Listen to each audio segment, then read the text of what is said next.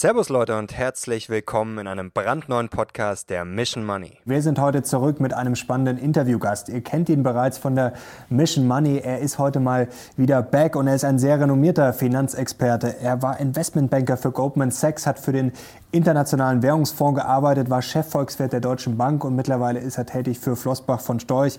Herzlich willkommen zurück, Thomas Mayer. Hallo, Herr Lochner. Freut mich sehr, dass Sie wieder bei der Mission Money an Bord sind. Macht immer großen Spaß mit Ihnen. Jetzt habe ich bei der Recherche natürlich ein bisschen geschaut, was Sie zuletzt äh, geschrieben und auch äh, gesagt haben. Schon mal ein paar Statements und da ist mir eins äh, hängen geblieben und zwar haben Sie die Inflation äh, beschrieben. Da wollen wir heute vor allem drüber sprechen. Sie haben gesagt, wie Gas ist das so ein bisschen, das breitet sich im Raum aus. Ähm, und irgendwann könnte es natürlich gefährlich werden. Jetzt ist die Frage, ähm, wie viel Gas ist schon im Raum und äh, wann ersticken wir sozusagen oder wann fliegt uns das um die Ohren?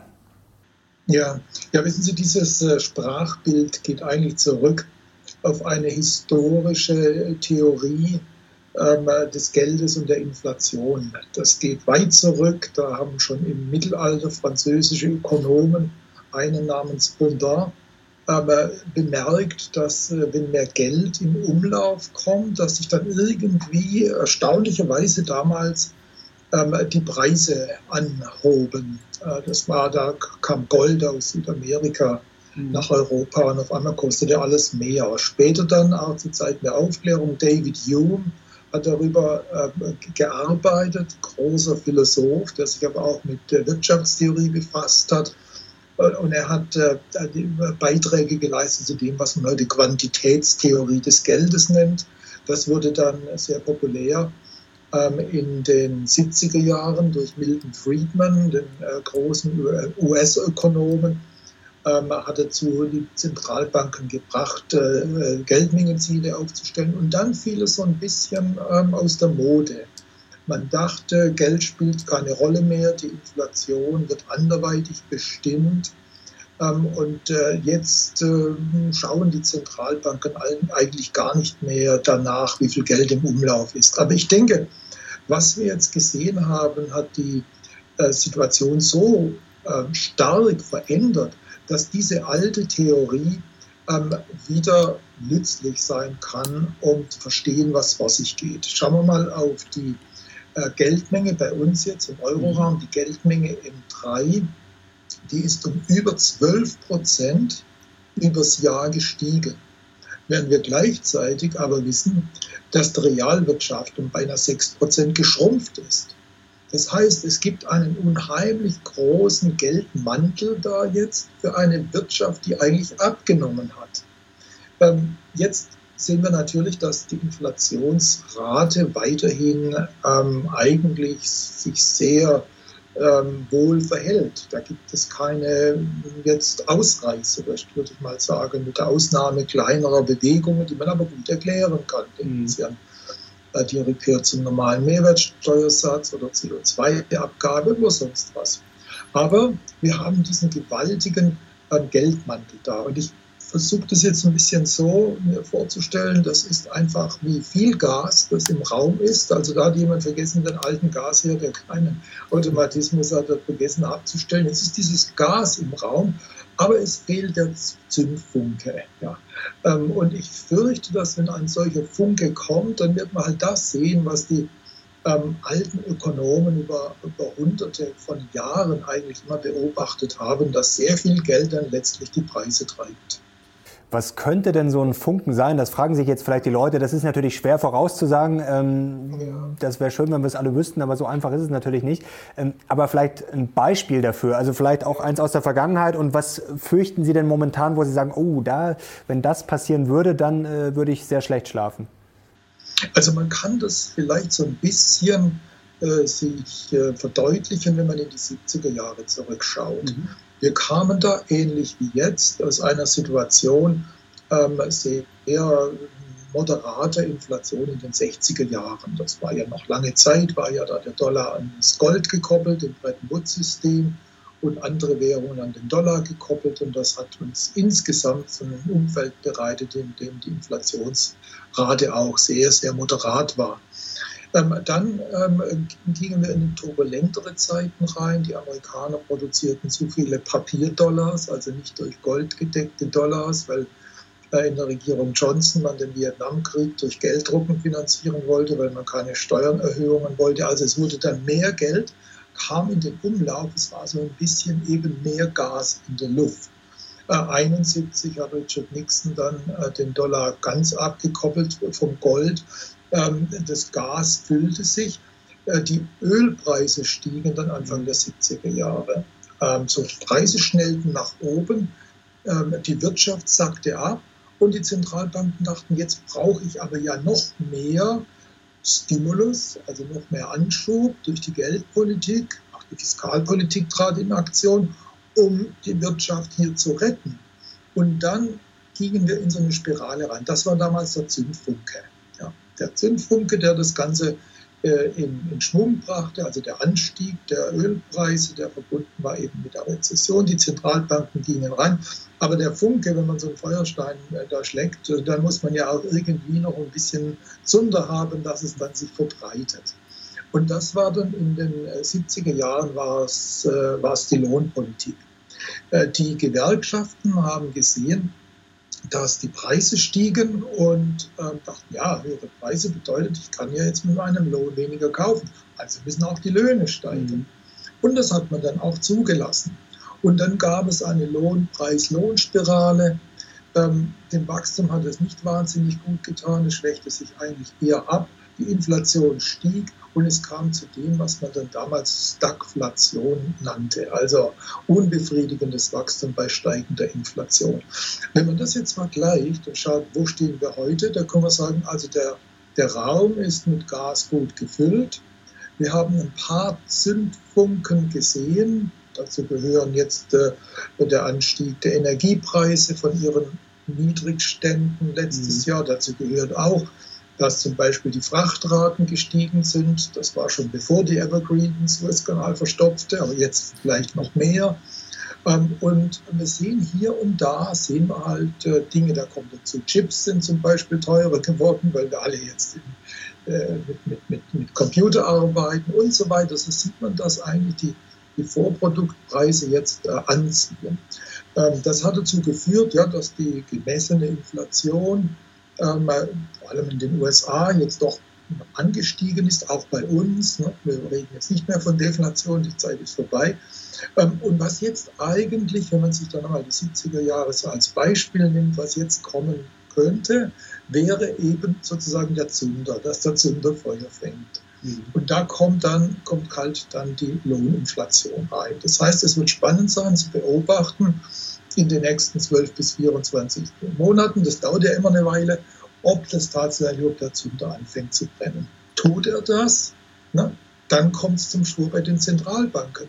Wären die dann nochmal in der Lage, das Feuer auszutreten, indem sie die Zinsen anheben und diese Mengen an, an Anleihen, Staatsanleihen und anderen, die sie gekauft haben, auf den Markt zu schmeißen? Ganz kurze äh, Zwischenfrage zur Stagflation. Die haben Sie gerade schon angesprochen. Da hat auch äh, Gunther Schnabel, der war auch schon mal bei uns zu Gast, äh, davor gewarnt, dass das gefährlich sein könnte. Was wäre denn aus Ihrer Sicht jetzt gefährlich? Also wir haben ja jetzt die eine Option, äh, sozusagen Inflation steigt, wenn wir das jetzt mal voraussetzen äh, oder annehmen. Ähm, und wir haben schwächeres Wachstum oder wir haben äh, den Boom, auf den ja viele auch wetten. Also Aufschwung kommt ja, aber es könnte natürlich ein bisschen dünner ausfallen, als viele erwarten. was wäre denn gefährlich? Also der Boom, der dann die Preise vielleicht noch weiter hochschraubt äh, oder wäre dann eher nicht boomgefährlich? Ja, also wir haben ja jetzt äh, nicht nur das Gas äh, in Form von Geld in der Luft, sondern wir haben jetzt auch noch einen ordentlichen Anschub durch die Fiskalpolitik. Bleiben wir mal in diesem Beispiel und sagen, jetzt wird auch noch die Heizung angedreht.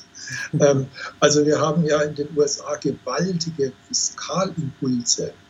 Letztes Jahr unter Trump und dann gegen Ende Biden waren das ja so ungefähr so 30 Prozent des Bruttoinlandsprodukts, gewaltig. Und was jetzt in der Pipeline ist, äh, für dieses Jahr, das sind ja die 1,9 Billionen, also 1900 Milliarden, müssen Sie auf der Zunge zergehen lassen, des schon jetzt äh, Gesetz gewordenen Biden-Pakets und Herr Biden ähm, redet jetzt darüber, ein zweites Paket auf den Weg zu bringen von nochmal drei Billionen.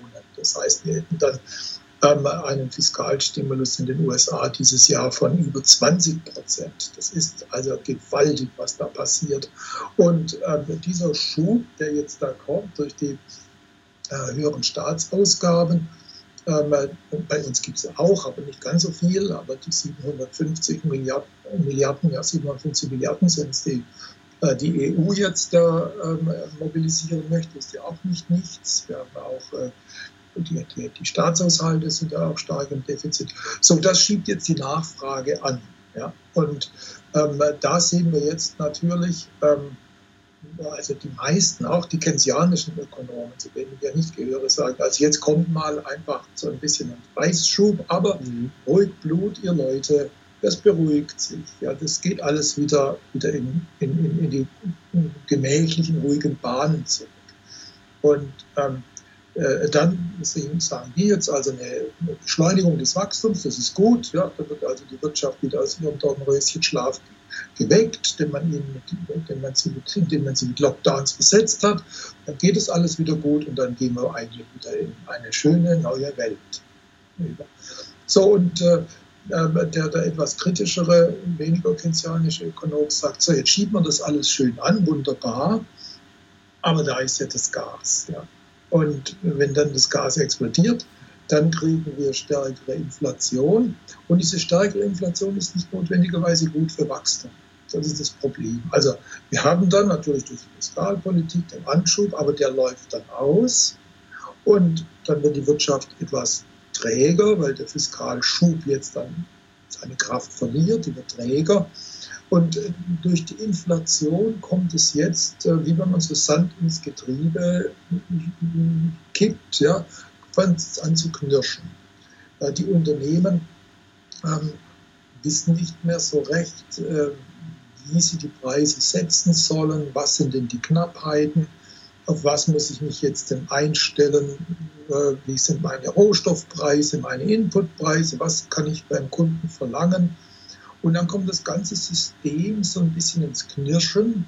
Ähm, und das haben wir dann in den, in den 70er Jahren gesehen. Dann geht aus der Wirtschaft einfach die Dynamik raus. Sie fällt dann in das, was man damals Stagnation nannte, aber die Inflation mhm. bleibt weiter, weiter da. Also insofern würde ich sagen, ist diese, diese Stagflation, die ist sehr, die sehr, sehr unangenehm. Das sollte man tunlichst vermeiden, dass man hineinkommt ähm, der Anschub, den die jetzt gegeben haben, darüber kann man natürlich stark streiten, ob das jetzt noch notwendig ist, nachdem eigentlich letztes Jahr schon viel passiert ist. Aber auf Ihre Frage ähm, jetzt, was ist äh, besser, äh, nichts oder Stagflation, würde ich sagen, beides ist schlecht. Was wir machen sollten, muss man, sollte, wäre nach der Nothilfe, die ja durchaus ihre Berechtigung hatte jetzt letztes Jahr bei den Lockdowns, da müsste man eigentlich sehr schnell wieder ähm, sagen wir, den Patienten aus der Intensivstation holen und die, in die Reha-Klinik zu, äh, zu, bringen. Und da hilft es nichts, wenn man ihn weiter mit, mit Drogen bearbeitet.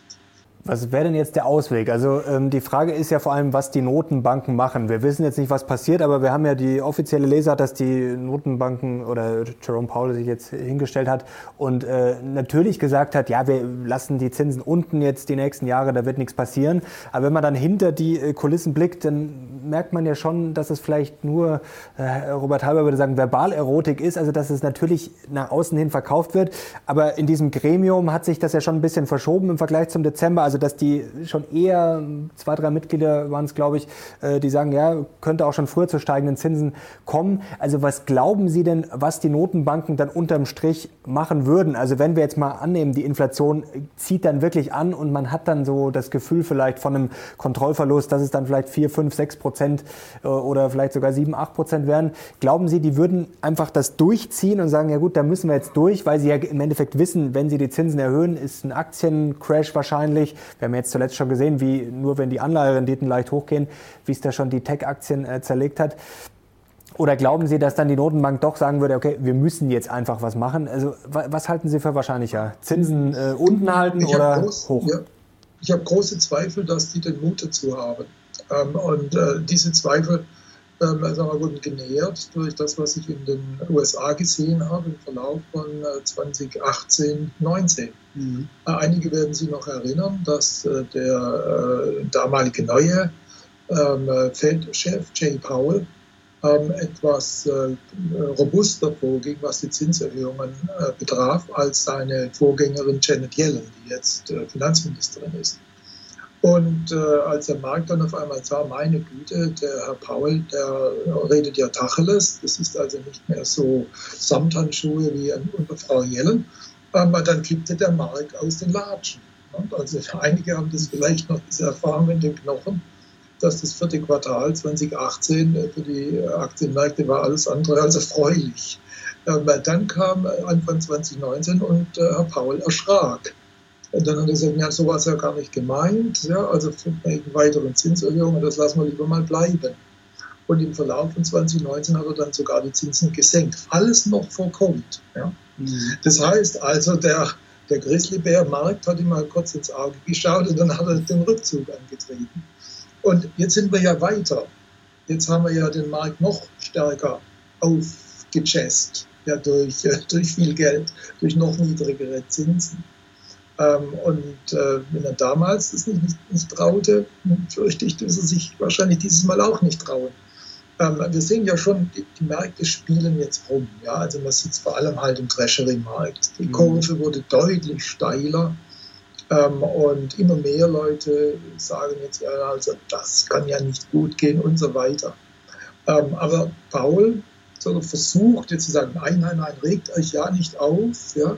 Also auch wenn die Inflation ein bisschen über zwei steigt, das macht doch gar nichts. Wir lassen das einfach mal laufen. Schaut, wir haben so lange, waren wir unter Ziel, jetzt dürfen wir auch mal über dem Ziel sein. Das heißt, er versucht schon, ähm, hier die Wogen äh, zu glätten. Aber, Sie haben völlig recht, die Zentralbanker stecken jetzt wirklich in einem Dilemma.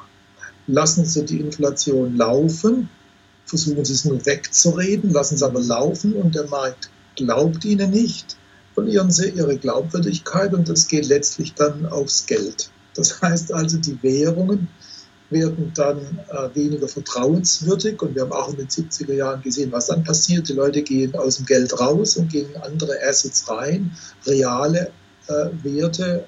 Ähm, damals waren es Immobilien Gold, heute sind Aktien vielleicht äh, interessanter.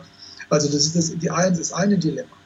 Ähm, nehmen, nehmen, heben Sie aber die Zinsen an, sagt, so, okay, jetzt äh, machen wir Nägel mit Köpfen. Ähm, jetzt schlagen wir den Zinsknopf ein. Ja, dann kippt ihnen der Markt wieder aus den Latschen. Dann droht äh, die nächste Rezession, womöglich, womöglich wieder ähm, Finanzkrisen. Wir haben das jetzt gerade äh, kürzlich äh, gesehen. Ähm, ähm, ein, äh, ein, ein, Londoner Hedgefonds, mhm. Äh, der auf dem falschen Fuß erwischt wurde mit seinen Wetten das rechnete sich nicht. Es gab Margin Calls, das heißt also die Banken, die ihm Kredit gegeben hatten, damit er diese Wetten eingehen konnte, wollten ihr Geld zurückhaben. Äh, dann gab es diese Fire Sales ähm, im Markt, Preise äh, fielen. Gut, ja, jetzt haben also zwei Banken haben da ein blaues Auge abgekriegt bei dieser Geschichte, aber jetzt muss ich mir nicht mal vorstellen, dass es viele wären. Dann mhm. sind wir wieder in der alten Situation, dass ähm, wir Schieflagen im Finanzsektor bekommen, ähm, dass es dann äh, auf die Wirtschaft durchschlägt und so weiter. Das heißt also, die Zentralbanken stecken in einem Dilemma sie können nur hoffen, können nur noch beten, dass ihre Chefprognostiker, die alle sagen, don't worry, be happy, es gibt keine Inflation, unsere keynesianischen Glaskugelmodellen sagen, das ist alles nur vorübergehend, dass die recht haben. Dann ist es natürlich wunderbar. Dann können wir Geld drucken, so viel wir wollen und es, alles ist schön. Es hilft nur noch beten, das klingt schon mal nicht so gut. Äh, was wäre denn jetzt äh, Ihr Szenario negativ, ich sage jetzt mal bis Jahresende oder vielleicht auch die nächsten ein, zwei Jahre für die äh, Inflation? Also was wäre so, wo Sie sagen, oh, das äh, wäre so obere Grenze und was wäre jetzt so die untere Grenze, wo Sie sagen, wenn das jetzt alles halbwegs gut geht, ähm, womit kalkulieren Sie? Ähm, also ich habe mir abgewöhnt, numerische Prognosen zu geben. Das habe ich über zwei Jahrzehnte getan und ich sage Ihnen, da bin ich nicht immer so gut damit gefahren. Also man kann es einfach nicht numerisch sagen. Man kann nicht äh, äh, das äh, timen, man kann also nicht genau hier sagen, so viel in der Zeit. Das ist also Kaffeesatzleserei. Äh, deshalb würde ich Ihre Frage so beantworten. Ich denke, dass die Inflation nach oben geht. Ich kann es nicht genau sagen, wie lange es dauert. Da kommen alle diese Fragen ins Spiel, die wir gerade angesprochen haben. Äh, fängt der unter Feuer? Ja, wann genau? Aber ich denke schon, dass es nach oben geht. Und ich denke auch, dass wir, ich nenne es mal, trabende Inflation sehen werden. Das ist in den 70ern hieß es galoppierende. Ja, das waren also eher so ähm, in Richtung zweistelligen Raten und bei manchen war es drüber. Jetzt denke ich, dass wir mal deutlich sichtbare zweistellige Raten äh, schon äh, sehen würden und hoffe, dass es, dass es nicht weitergeht. Das wäre so mein, mein Inflationsausblick. Dieses Jahr sieht es noch nicht danach aus, weil, wie gesagt, wir haben ja diesen, diesen dieses Schwungrad. Das Schwungrad sind eben die Löhne und äh, das dauert eine Weile, bis das in Gang kommt. Also reden wir eigentlich über wirklich deutliche Inflationsanstiege eher nächstes Jahr und danach. Mhm. Also sagen wir einfach mal drei, vier, fünf, sechs Prozent ist ja wurscht. Also einfach, wir gehen jetzt mal von, von, wir gehen jetzt einfach mal von Höhe aus. Jetzt fragen sich natürlich viele Zuschauer, was bedeutet das für unsere Aktien? Ähm, generell äh, kommen wir vielleicht gleich dazu, was Inflation für Aktien bedeutet, aber vielleicht vorab schon mal die Frage, jetzt haben wir in den letzten Wochen ja gesehen, wie da manche Tech-Aktien verprügelt wurden, obwohl eigentlich ja noch gar nichts passiert ist. Also nur die Inflationserwartung ist ja hochgegangen, aber die ist ja jetzt auch noch nicht durch die Decke geschossen. Äh, was würde denn mit solchen Tech-Aktien äh, passieren, wenn es dann wirklich jetzt mal äh, hochgeht bei der Inflation? Also nicht nur die Erwartung, sondern die echte äh, und da müssen wir jetzt ja noch nicht mal davon ausgehen, dass da die Zinsen angehoben werden. Also äh, wie ist da Ihr Szenario? Also grundsätzlich ist es halt so, dass Aktien Zinserhöhungen nicht gnädig aufnehmen und die Tech-Aktien sind halt auch deshalb unter Druck gekommen, mhm. weil der Zins natürlich wieder ein bisschen angestiegen ist. Also zu, äh, nach, der, nach den Lockdowns äh, im äh, März letzten Jahres ist ja richtig der Zins eingebrochen und da haben natürlich die Tech-Aktien sehr stark davon profitiert. Das sind ja sogenannte Wachstumswerte. Das heißt, man erwartet, dass da eigentlich die Musik erst in der Zukunft spielt.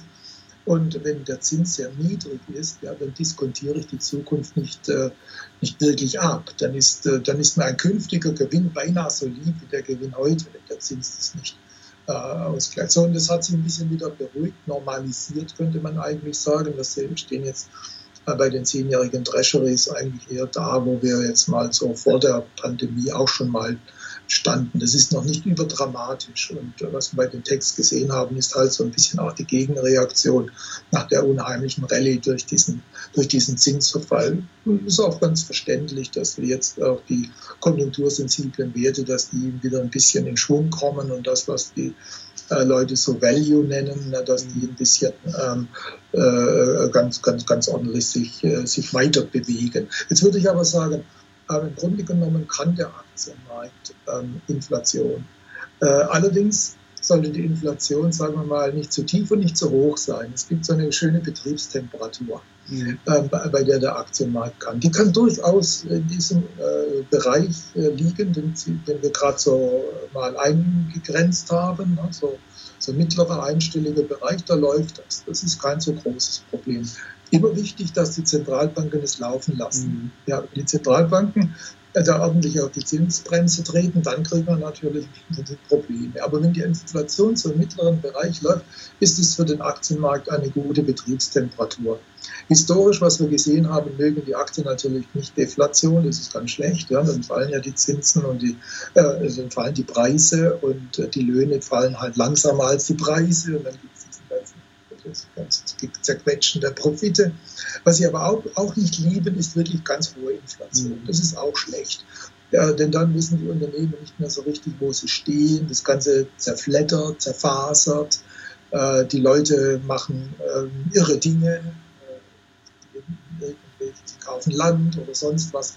Also das ist auch nicht gut. Aber ich denke eigentlich, das, was uns jetzt so vorschwebt als äh, das wahrscheinlichste Szenario, dürfte eigentlich für den Aktienmarkt eine weiterhin gute Betriebstemperatur geben. Warum ist denn Gold eigentlich zuletzt äh, nicht so gut gelaufen? Also man muss natürlich fairerweise sagen, davor ist es schon ganz gut gelaufen, aber eigentlich jetzt in diesem Umfeld, ähm, wo die Aktien ein bisschen schwächeln, wo man auch Inflation fürchten muss, äh, wo wir immer noch äh, nicht genau wissen, wo der Weg hingeht, auch wenn natürlich ein Aufschwung sichtbar ist, aber trotzdem sind noch viele Unwägbarkeiten in einem Markt. Ähm, eigentlich müsste doch das gut für Gold sein, oder? Im Prinzip ist es eigentlich auch ganz gut für Gold und ich denke, dass es mittelfristig auch sich wieder beleben wird.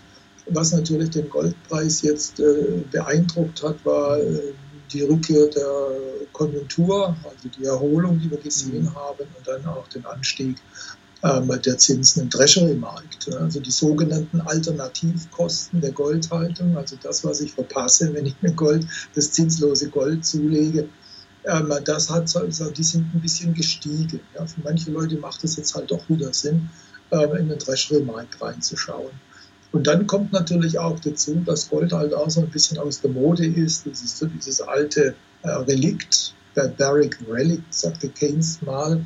Stimmt nicht, aber es wird immer wieder mal halt so ein bisschen als, äh, als, als alt, äh, angestaubt, altmodisch betrachtet. Und neuerdings, wenn man sich das so anschaut, haben natürlich die Kryptos ziemlich aufgekommen. Und für manche Leute, manche Leute sind die Kryptos halt das neue Gold. Vielleicht hat da auch so ein bisschen dieser Faktor eine Rolle gespielt, dass Gold nicht so performt hat, wie man das vielleicht hätte anders, andersweitig erwarten können. Die Frage äh, wollte ich Ihnen stellen, ob der Bitcoin vielleicht schon jetzt auch eine Rolle spielt und äh, Gold da schon ein bisschen den Rang abläuft. Sie sind ja schon länger sehr interessiert auch an äh, Kryptowährungen und verfolgen das äh, sehr genau. Ähm, jetzt ist eine Frage, die zuletzt immer mehr aufgetaucht ist, die es natürlich schon immer mal äh, gab, aber jetzt hat zum Beispiel zuletzt Ray Dalio vor ein paar Tagen auch gesagt, dass er das für wahrscheinlich hält, in den USA auch, dass äh, Bitcoin verboten wird oder dass es einfach sehr streng reglementiert wird. Jetzt ist der Bitcoin ja mittlerweile wirklich kein Nischenphänomen mehr und die letzten Morde waren ja brutal. Äh, wenn man jetzt dieses giftige Gemisch da, das wir schon so ein bisschen haben mit der Inflation und allem, äh, mal positiv für den Bitcoin auslegt, äh, halten Sie auch ein Verbot dann für wahrscheinlich ähm, und halten Sie es für wahrscheinlicher als beim Gold? Denn das ist ja auch immer mal so ein Gespenst, was äh, da an die Wand gemalt wird. Gab es ja auch schon mal, aber äh, ist wahrscheinlich unwahrscheinlicher, oder, als beim Bitcoin? Ich bin da nicht davon überzeugt. Also ich glaube eher nicht, dass die, dass, dass, dass die sich trauen, äh, die Kryptowährung oder Bitcoin in, in, in Besonderem äh, zu verbieten. Das wäre schon, würde ich mal sagen, ein, ein Eingeständnis, dass man äh, unter Bredouille steckt. Das möchte man ja eigentlich nicht äh, zeigen oder auch nicht sagen.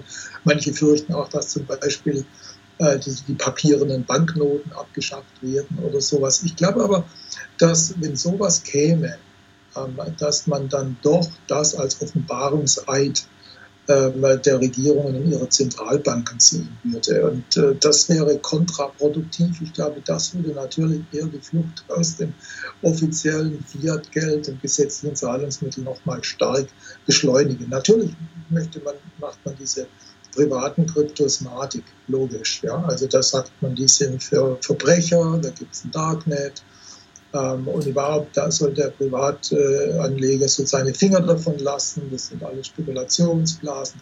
Klar, die macht man madig.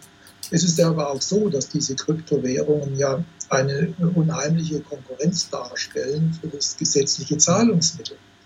Ähm, das einzig wirklich gesetzliche Zahlungsmittel sind ja die papierenden Banknoten. Das Bankengeld auf dem Konto ist ja eine Schuldverschreibung der Bank an die Kunden äh, und sie darf behaupten, sie können das jederzeit in gesetzliches Zahlungsmittel einlösen, weil sie dafür eine Lizenz vom Staat hat.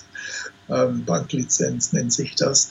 Ähm, und wenn jetzt die Leute immer äh, weniger mit äh, Banknoten oder Münzen bezahlen in der Pandemie, möchte man das nicht mehr. Und also dieses ganze Händische ist ja nicht mehr, ist ja, ist, ist ja jetzt out. Ähm, und immer mehr elektronisch bezahlen, dann verschwindet ja das gesetzliche Zahlungsmittel dann gibt es das gar nicht mehr. Dann haben wir nur noch Privatgeld, also semi-privates Geld der Bank. Jetzt haben die natürlich da Angst, dass das passiert. Und sie sehen ganz klar, dass äh, auch ja, viele Leute dann doch äh, sich für, für, für, Kryptowährungen erwärmen statt des Bargelds. Und deshalb gehen die her und machen eigene Kryptowährungen. Die Chinesen sind dann schon relativ weit. Mhm. Ähm, der ähm, Krypto-Remindi, Distributed Ledger Technologie basierende Renminbi, der läuft um in einem großen Projekt. Nächstes Jahr, nächstes Jahr soll er, was man so hört, soll er dann groß ausgerollt werden. Äh, die Fed, die EZB, die alle arbeiten dran. Insofern wäre es schon, sagen wir mal, ein bisschen arg, arg durchsichtig, wenn man jetzt hergehen würde und die privaten Kryptos verbieten würde. Da hätte man schon irgendwie würde man den Eindruck erwecken, dass man selbst eigentlich nur marode Währungen hat, die man jetzt auch noch durch Verbote äh, an den Mann bringen muss, also Verbote der Konkurrenz an den Mann bringen muss. Wie sehen Sie denn Immobilien in diesem Umfeld? Also gerade wenn wir jetzt wieder davon ausgehen, Inflation steigt äh, so mittelmäßig oder vielleicht auch ein bisschen stärker, ähm, würde man ja erstmal meinen, ja, Immobilien sind gut, aber wie äh, sehen Sie das? Ja, also grundsätzlich profitieren die Immobilien natürlich von Zinseinkommen. Also der, der professionelle Investor, Anlageobjekt sucht, der ähm, rechnet sich halt immer aus ähm, was ist die Verzinsung bei Immobilien, was ist die Verzinsung anderswo. Und ich kann mich halt noch erinnern, dass es früher mal galt, 20 Mal die Jahresmiete. Das ist ein ordentlicher, für eine gute Immobilie, gute Lage, guten Zustand, das ist okay. So 20 Mal die Jahresmiete ist 5% Verzinsung. Jetzt, äh, wo kriegen Sie 5, 5% Verzinsung? Nirgendwo. Also man hat eigentlich dann auch schon halt diese, diese Multiplikatoren hochgetrieben. Wenn Sie jetzt in beliebte Regionen gehen, da zahlen Sie dann 50 Mal die Jahresmiete. Ja, das sind 2% und das vielleicht auch noch, äh, sagen wir mal, vor ähm, Abschreibungen, vor Verwaltungskosten. Ja, da kommen Sie vielleicht noch auf weniger als 1%, so unterm Strich. Steuern müssen wir auch noch drauf zahlen und so weiter. Das heißt also, ich glaube, die Immobilien, die sind schon doch ziemlich ausgereizt jetzt inzwischen.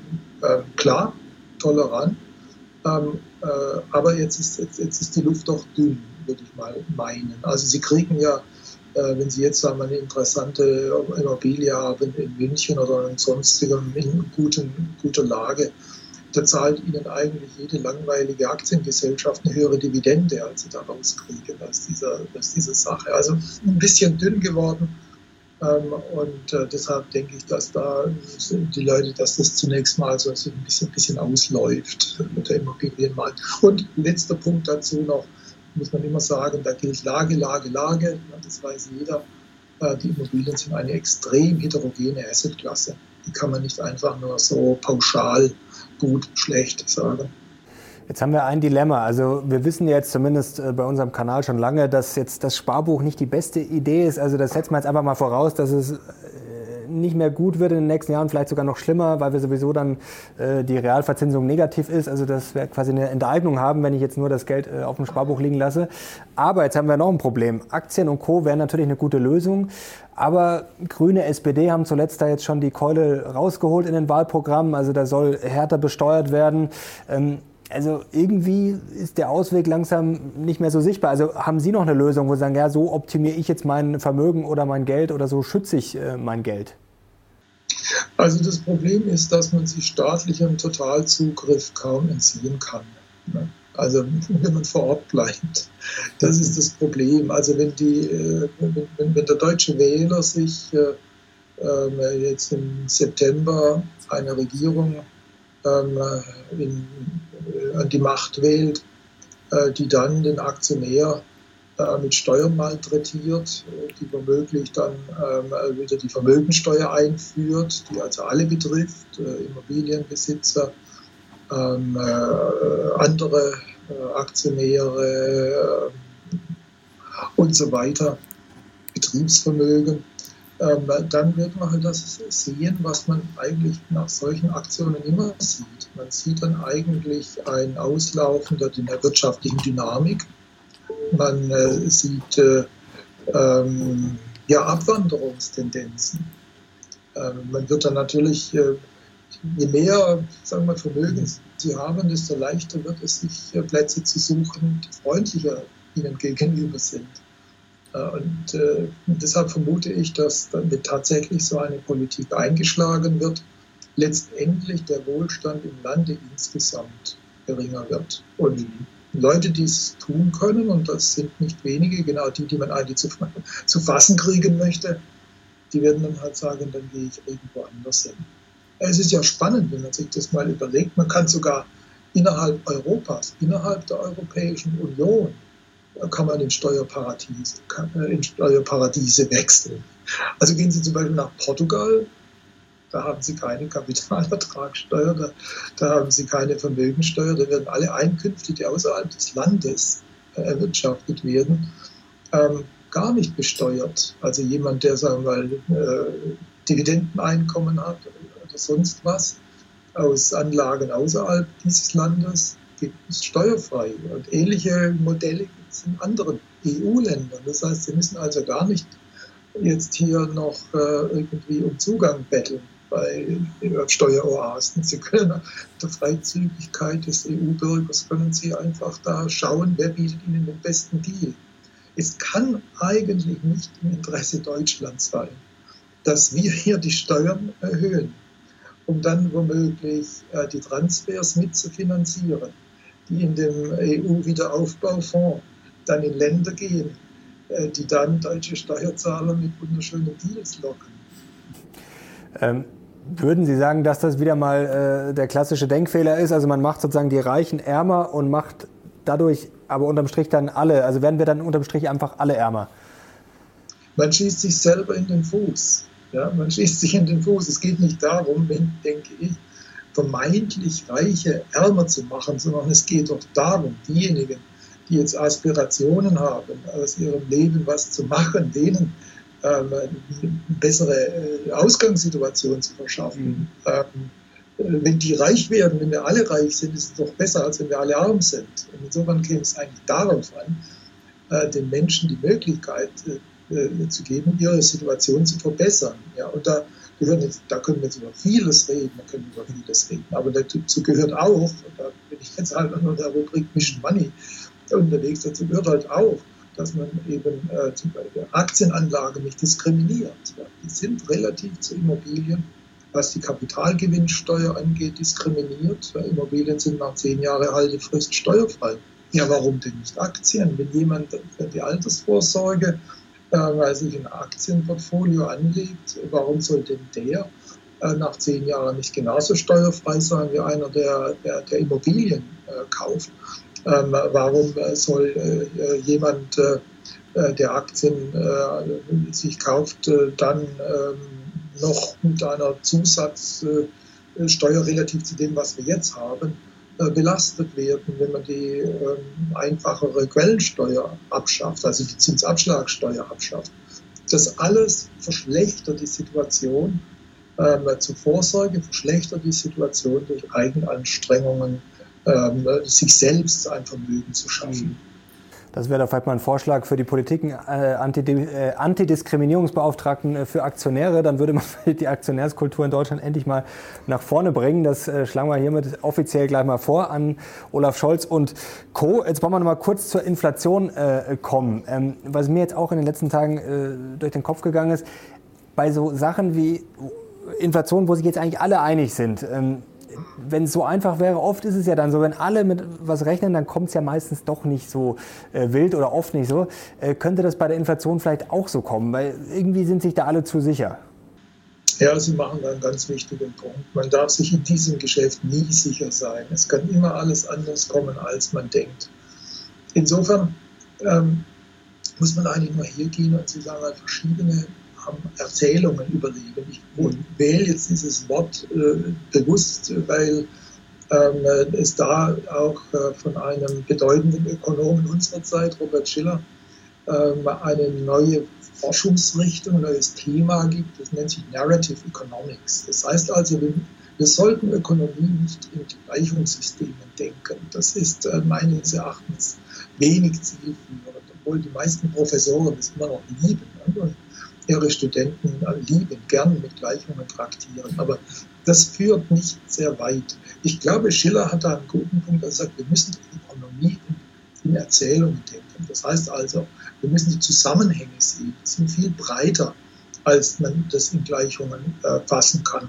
Und, äh, und jetzt äh, kann man diese Erzählungen auch äh, sagen wir, benutzen, um versuchen, in die Zukunft zu schauen. Da gibt es ein interessantes Buch von einem äh, Wirtschaftsprofessor und äh, ehemaligen Financial Times äh, Kolumnist John Kay, der das in äh, Zusammenarbeit mit einem ehemaligen Chef der Bank von England und Wirtschaftsprofessor Mervyn King geschrieben hat. Und die beiden ähm, sagen den Gleichungen AD, obwohl ich glaube, die haben in ihrem Leben viele gelöst.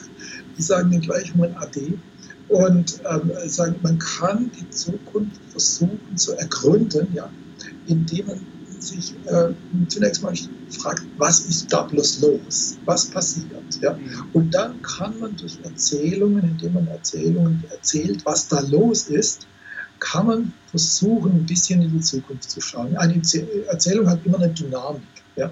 Also jeder, der irgendein so Fernsehkrimi anschaut, der weiß genau die Dynamik.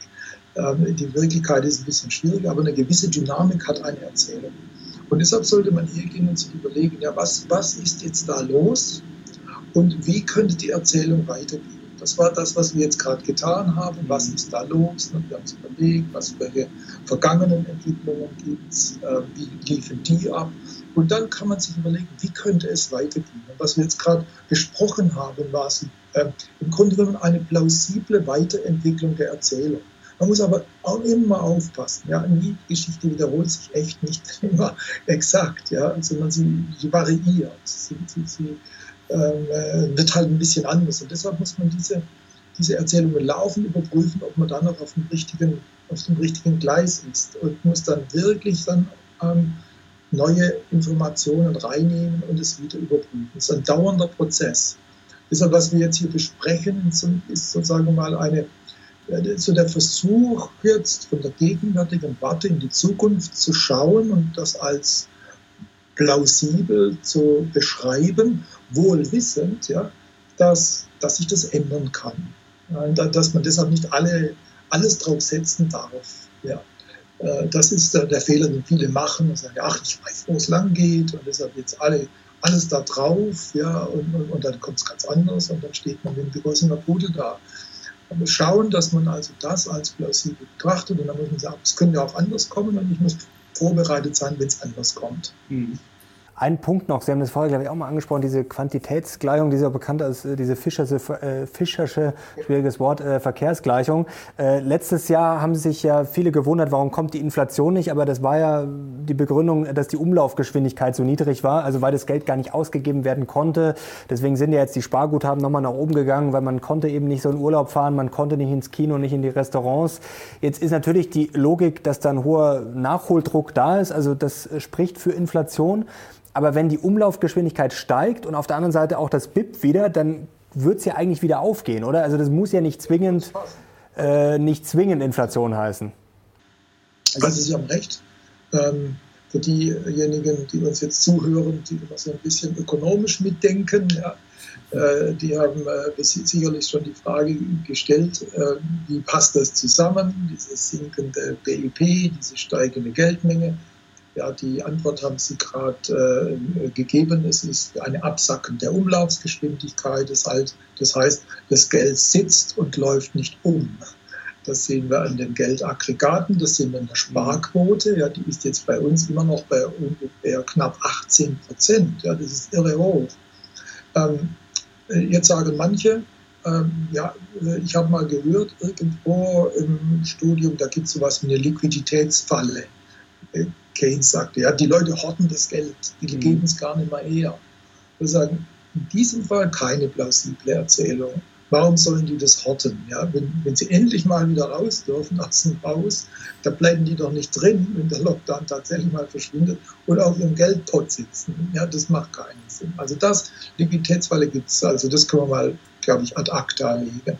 Dann gibt es die nächste Erzählung, die sagt, naja, die gehen raus, die fragen jetzt Dinge nach und dann kommen alle die Güter und Dienstleistungen, die kommen alle wieder hoch. Das schießt die ganze Wirtschaft, schießt wieder wie Pilze aus dem Boden. Da stellt sich aber die Frage, fragen wir das Gleiche nach wie vorher, exakt, ja? Oder hat sich das verändert? Und äh, wie viel sind noch übrig? Also vor allem müssen wir uns fragen, wie viele ähm, Hotels, wie viele Gaststätten ja, sind denn da noch übrig nach diesen gefühlten Dauerlockdowns. Jetzt kann es halt so sein, dass da der Geltenberg abrutscht, der, der aufgehäuft wurde. Aber ähm, der trifft jetzt auf ein Angebot, das gar nicht mehr so richtig zur Nachfrage passt. Also zum Beispiel Business Hotels und Business Class in Flugzeugen. Und man sagen, das wird nicht mehr so nachgefragt wie vorher. Die Unternehmen haben kapiert, dass sich ein erheblicher Teil äh, der ganzen Geschäftsreisen ganz gut auch über ähm, virtuelle Kanäle abwickeln lässt. Und so gibt es viele andere Beispiele, wo es einfach nicht mehr so richtig passt. Ähm, und deshalb denke ich halt schon, dass es zwar äh, diesen Rebound geben wird, ja, dass es also mal Schwupps macht, wenn wir alle wieder raus dürfen. Ähm, wir später, die Amis und die Engländer früher. Aber irgendwann wird es auch mal bei uns Schwupps machen. Und dann ist halt die Frage, was kommt danach? Ja, das ist eigentlich so, so die Sache. Und da denke ich, da müsste man jetzt hergehen und müsste sagen, ja, wir arbeiten jetzt dran, dass diese Wirtschaft wieder flexibel wird. Die muss ja jetzt umstellen. Ja? Mhm. Also zum Beispiel sagt die Lufthansa jetzt schon um in Richtung Ferienflieger. Und, und so müssen wir, müssen wir uns alle umstellen.